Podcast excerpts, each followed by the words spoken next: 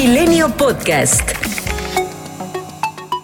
Este primero de diciembre se realizará un evento en el Zócalo Capitalino con motivo de los tres años de gobierno del presidente Andrés Manuel López Obrador, por lo que la Secretaría de Seguridad Ciudadana implementará un dispositivo en el que participarán más de mil elementos.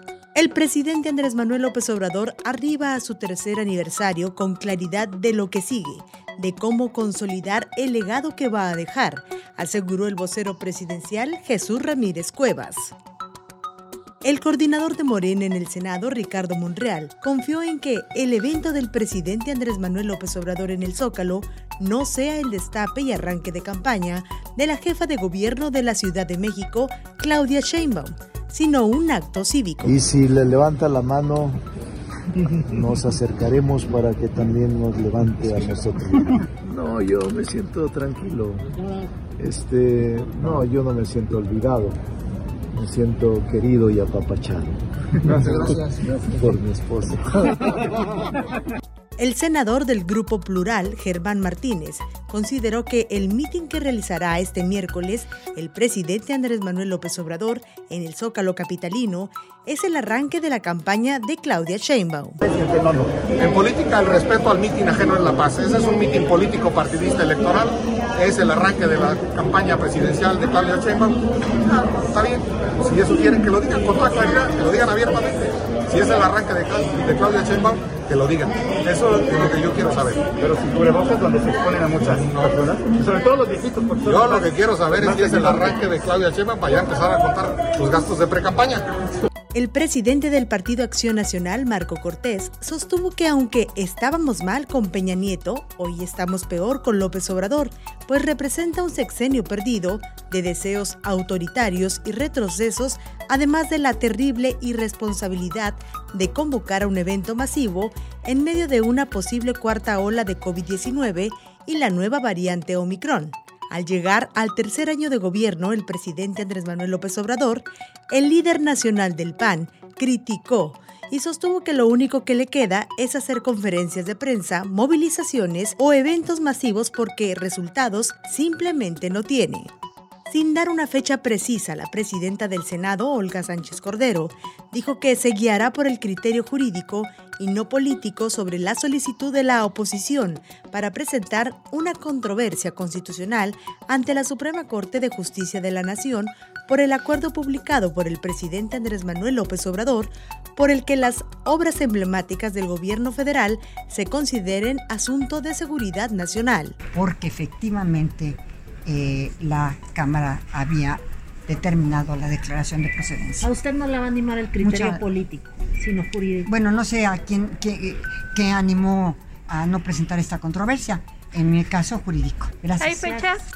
El Tribunal Electoral pretende respaldar al Instituto Nacional Electoral para que la revocación de mandato del presidente Andrés Manuel López Obrador se realice hasta el 10 de abril y no en marzo y validará que las firmas se verifiquen de manera personal en domicilios, con lo que rechazan los alegatos de Morena sobre actos de molestia innecesarios. Milenio obtuvo una copia de los proyectos que los magistrados José Luis Vargas e Indalfer Infante circularon a sus pares para votarse este miércoles en la Sala Superior del Tribunal Electoral del Poder Judicial de la Federación relacionados con los ajustes que aprobó el INE sobre la revocación de mandato, tras imponérsele aceptar firmas en papel en todo el país. El ministro José Fernando Franco González Salas tuvo ayer martes su última gestión ante el Pleno de la Suprema Corte y fue despedido entre aplausos al haber concluido su encargo de 15 años en el máximo tribunal. Al comparecer ante la Comisión de Seguridad Ciudadana de la Cámara de Diputados, con motivo del análisis del tercer informe de gobierno, la secretaria de Seguridad y Protección Ciudadana, Rosa Isela Rodríguez, descartó tajantemente pactos abominables con el crimen organizado, al tiempo de afirmar que la política de abrazos no balazos es sinónimo del uso de inteligencia y ha evitado más decesos de personas inocentes.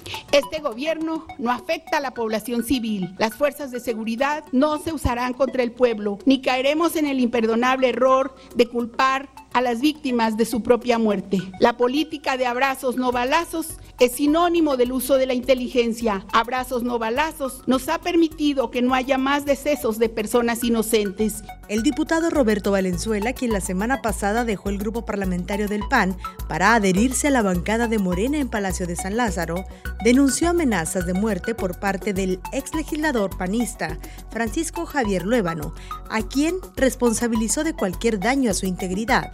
Un juez federal otorgó una suspensión provisional a Laisha Michelle Oseguera González, hija de Nemesio Oseguera, alias El Mencho, líder del cártel Jalisco Nueva Generación, que la protege de cualquier orden de aprehensión en su contra por delitos que no ameriten prisión preventiva oficiosa. Recordemos que la hija de Nemesio Ceguera fue señalada como responsable del secuestro de dos marinos en Zapopan, Jalisco. Un juez en Miami, Florida, fijó para el 8 de mayo del 2023 el inicio del juicio por la demanda civil que la Unidad de Inteligencia Financiera presentó contra Genaro García Luna, exsecretario de Seguridad de México. Emma Coronel, esposa de Joaquín El Chapo Guzmán, fue sentenciada a tres años de prisión por los delitos de conspiración para distribuir droga y para cometer lavado de dinero, así como por transacciones y negocios ilícitos, condena muy por debajo de la solicitada por la Fiscalía estadounidense, de cuatro años, más cinco años de libertad supervisada y el pago de 1.5 millones de dólares, los cuales ya habría entregado tras declararse culpable en junio una jueza federal suspendió cualquier orden de captura que pueda existir contra el exdirector del proyecto Metro, Enrique Orcasitas Manjarres. Esto a unas horas de que la Fiscalía General de Justicia de la Ciudad de México procediera a imputarlo junto con nueve personas por delitos derivados del colapso en la línea 12 del metro el pasado 3 de mayo. Brasil reportó sus dos primeros casos de la variante del coronavirus Omicron lo que lo convierte en el primer país en Latinoamérica en registrar esta nueva variante. Por su parte, el director de la Organización Mundial de la Salud se dijo preocupado por las medidas que tomaron los países para frenar el avance de la variante, incluso antes de que la organización emitiera un informe. Dijo que éstas solo agravarán la desigualdad entre las naciones, por lo que pidió calma y racionalidad en la lucha contra el COVID.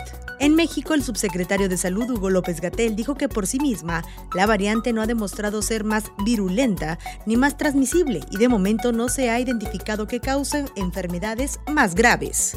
Por su parte, el presidente López Obrador anunció que muy pronto se comenzará la aplicación de la dosis de refuerzo contra el COVID y será en un inicio a los adultos mayores. Senadores de oposición exigieron la renuncia inmediata de Hugo López Gatel, subsecretario de Prevención y Promoción de la Salud, por sus declaraciones al minimizar la aparición de la nueva variante Omicron de COVID-19 y afirmaron que no está demostrado que sea más virulenta que las anteriores.